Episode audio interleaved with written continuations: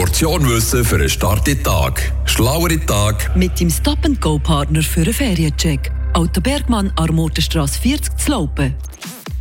Habt ihr zum Beispiel gewusst, dass früher die Sommerferien zum Arbeiten angedenkt waren? Eigentlich der absolute Horror, wenn man sich das vorstellt oder nicht. Bis vor gut 200 Jahren haben die meisten Menschen auf dem Land gewohnt.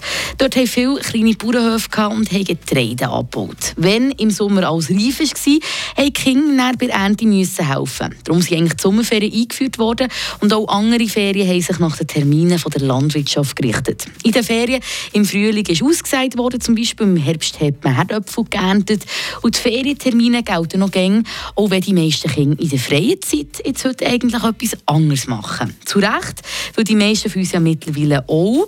Äh, gewisse arbeiten sicher immer noch, aber ich denke, bei allen und auch in allen Berufsgattungen ist es angekommen, dass man gleich zwischen sich ein bisschen muss erholen muss. Mit einer vielleicht auch einer guten Woche Sommerferien. Frische Tag. Der Radio FR Morgen.